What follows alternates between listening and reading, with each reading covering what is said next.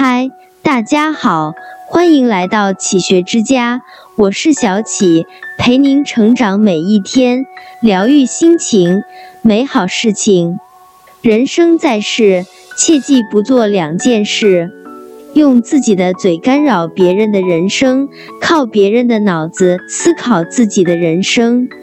莎士比亚曾说过：“倾听他人之意见，但保留自己之判断。”思维能力就是我们成长和发展的基石。一、空杯思维。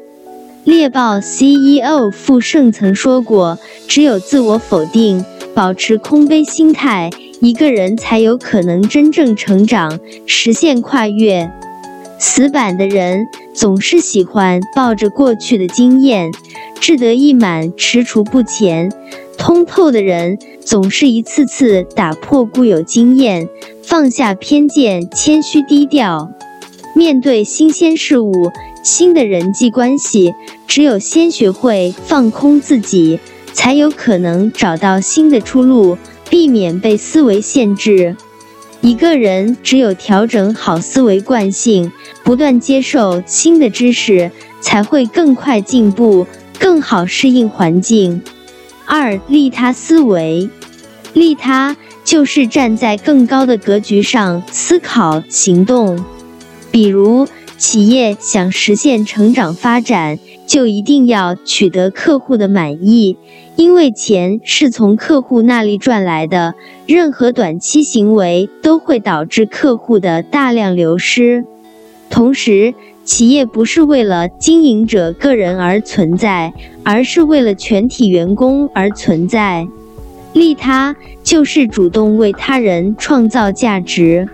一旦进入利他的思维模型，你就会发现，利他是符合商业规律的。整个商业社会的构成底层逻辑就是利他自利。在商业社会中，想要获得物质报酬，你就一定要为客户创造价值感。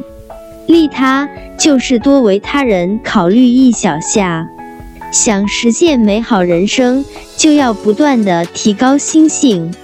普通人一听到提高心性头就大了，认为提高心性是说大话，是不管用的东西。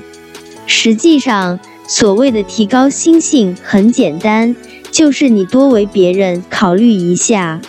利他就是人类文明发展的一个大趋势。如果人类能够接受利他哲学，那么我们就会开启一个新的文明。三跨栏思维。很多时候，一个人的成就大小，往往取决于他遇到的困难的程度。竖在你面前的栏越高，你跳的也越高，这就是跨栏思维。人生不可能没有阻碍，跨过去便是新生，跨不过去便是毁灭。木心曾在《素履之网》中写道：“所谓万丈深渊，下去也是前程万里。经历过痛苦磨难的人，往往走得更远。”有句话说得好：“生活有时会让我们遍体鳞伤，但到后来，那些受伤的地方一定会变成我们最强壮的地方。”四减法思维。那些真正聪明的人都拥有减法思维，因为想要的东西总是太多，但真正需要的东西却很少。在追逐那些虚妄东西的过程中，往往很容易忽略掉真正重要的东西。化繁从简，把更多的心力和时间花在重要的事情上，有了更强的目标感，人生也就有了方向。轻装上阵，过减法人生，是做到自律最好的方式。五、吉德林法则。查尔斯·吉德林说：“发现问题往往比解决问题更加重要。”把问题清楚的写下来，就已经解决一半。这是吉德林法则。在美国有个著名的一条线一万美元的故事。有一天，斯坦门茨被福特公司请去维修一台电机，因为电机损坏，整条汽车生产线停止。公司派了很多工程师，都无能为力。